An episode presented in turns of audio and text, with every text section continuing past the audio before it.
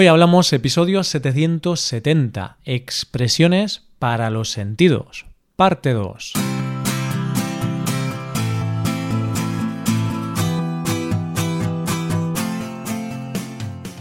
Bienvenido a Hoy Hablamos, el podcast para aprender español cada día. Ya lo sabes, publicamos nuestro podcast de lunes a viernes. Si quieres ver la transcripción, la hoja de trabajo de cada episodio con explicaciones y ejercicios y disfrutar de muchas otras ventajas, puedes visitar nuestra web hoyhablamos.com. Hazte suscriptor premium para acceder a todas esas ventajas.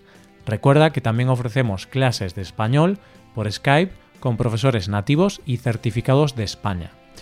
Bueno, pues de esta manera empezamos un nuevo episodio. Un episodio de expresiones, esas frases que tanto nos gustan y aportan un matiz especial, ese toque sutil que hace que una lengua sea aún más atractiva. Pues hoy tenemos el segundo y último episodio de los sentidos. Ya sabes, el oído, el tacto, el olfato, la vista y el gusto. Si lo recuerdas, la semana pasada hablamos de expresiones como ir de duro, perder a alguien de vista o estar chupado. Pues hoy vamos a practicar con expresiones como meter las narices en algo o estar para chuparse los dedos. Coge lápiz y papel porque empezamos. Hoy hablamos de expresiones para los sentidos. Parte 2.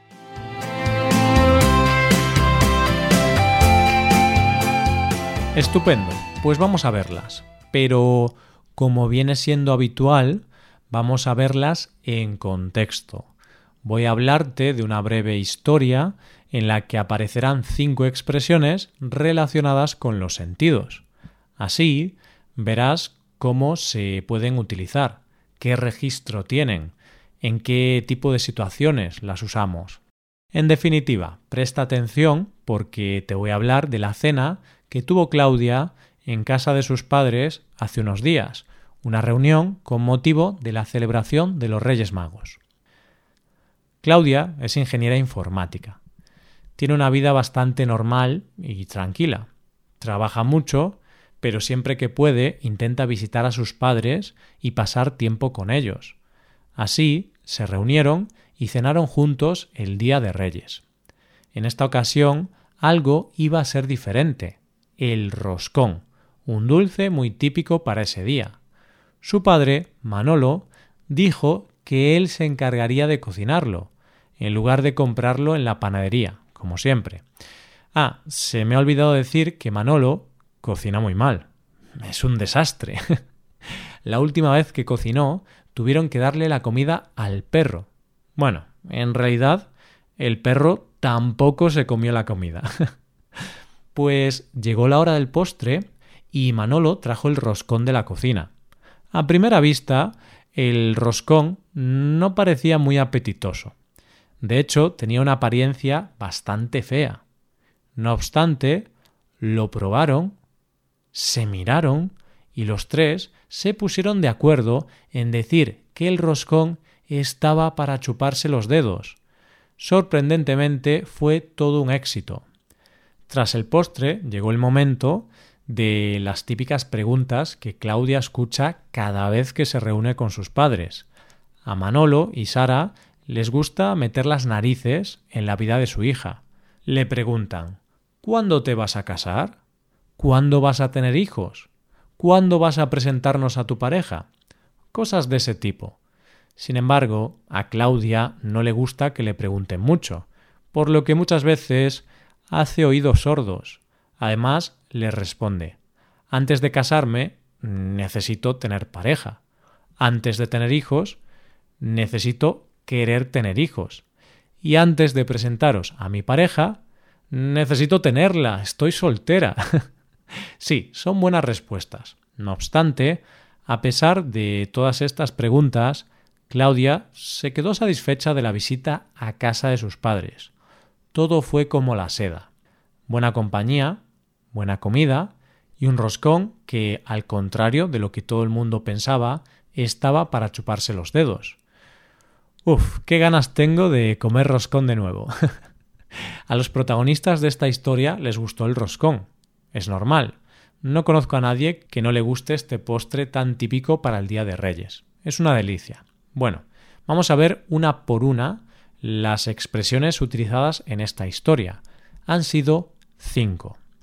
Y empezamos por la primera que hemos mencionado, a primera vista. Hablamos del sentido de la vista.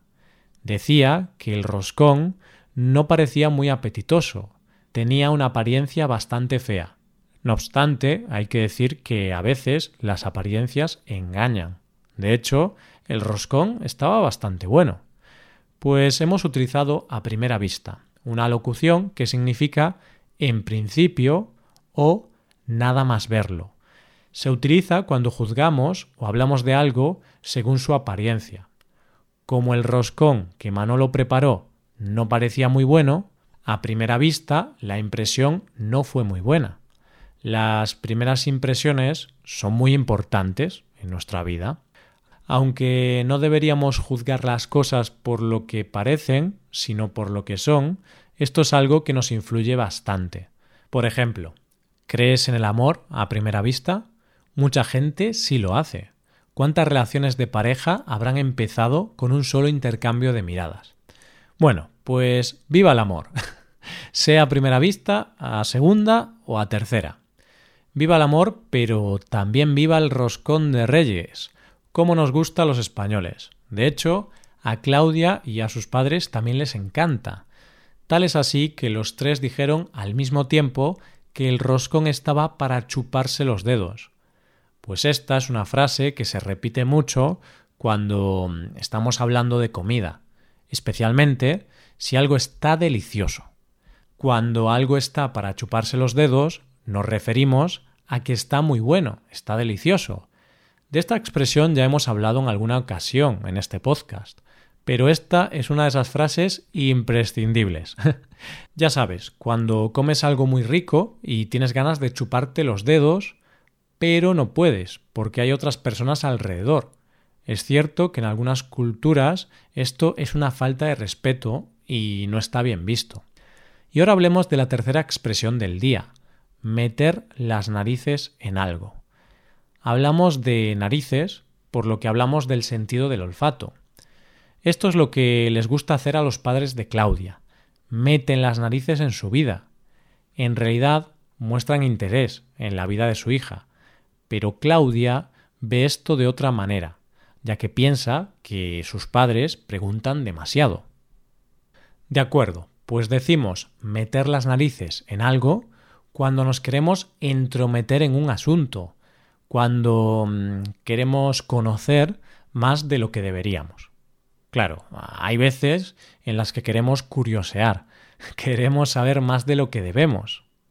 De esta manera, si estás hablando con tu vecino y éste te empieza a preguntar cosas demasiado personales, estará metiendo las narices en tu vida. O si estás hablando con un compañero de trabajo y le preguntas cuánto dinero gana, estarás metiendo las narices en sus asuntos. Entonces, podemos decir que en ocasiones una buena solución es hacer oídos sordos.